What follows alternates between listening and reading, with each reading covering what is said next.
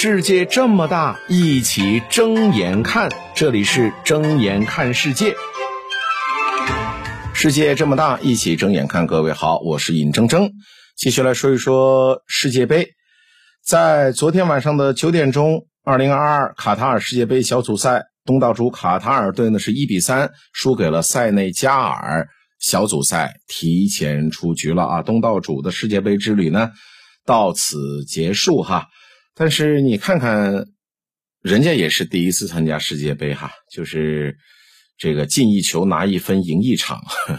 目前为止，卡塔尔队至少呢也实现了一个，至少人家进了一球啊。呃，拿一分赢一场，这个很难说啊。第三场说不定人家就拿一分，说不定人家能赢一场拿三分呢。啊，虽然结果可能已经是不重要了哈，但是这个过程还是很重要的。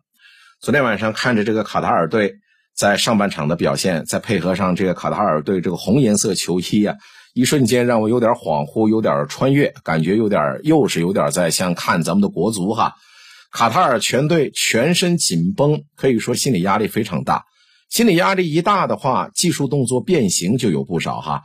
场上的传球失误也是层出不穷，还有很多的失误是发生在这个。中后场，哎，这种场景咱们中国球迷特别的熟悉哈，这个 剧情我们也特别的熟悉，而且呢，发现没有，卡塔尔队哈居然还换了一个门将来首发，那明显就是对呃之前的门将西部哈上一场的表现很不满意，结果 这个替补门将巴尔沙姆上半场各种离奇的小操作，看着跟西部也差不多嘛，半斤八两。整个卡塔尔队哈上半场的这个球踢的这个脑子都显得空空的哈，呃视线放不开，脑子嗡嗡的哈，完全没有思考能力。那直到说啊被这个塞内加尔踹了一脚之后，才总算缓过来，开始正常的比赛。呃，被对手进了两个之后，那算了，就放开了手脚了哈。再看这支卡塔尔队，有点亚洲冠军的影子了。技术动作和比赛阅读总算是趋于正常，那再加上塞内加尔队进了两球，有点松懈，让卡塔尔总算是踢出了本届世界杯自己最好的那半场球。所以就这么一点来讲，卡塔尔队还是比国足要强。事实上，卡塔尔这下半场已经证明了自己的能力，并没有比赛之前表现的这么不堪哈。但真的就是心理压力太大了，直到最后已经濒临绝境，才说彻底放开了踢。所以我觉得，哎，如果能早点放开就好了，真的挺可惜。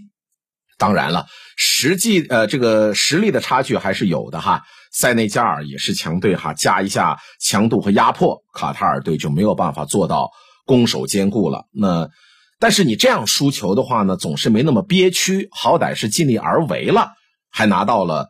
自己国家历史上的第一类第一例的世界杯进球，最后一场就看看卡塔尔怎么决断了，是不是考虑说让所有的球员都上一下场哈，感受一下这个世界杯比赛的氛围。所以，卡塔尔队现在的这个表现这件事儿，对包括咱们在内哈，说想要通过当东道主进军世界杯的国家们都提了个醒。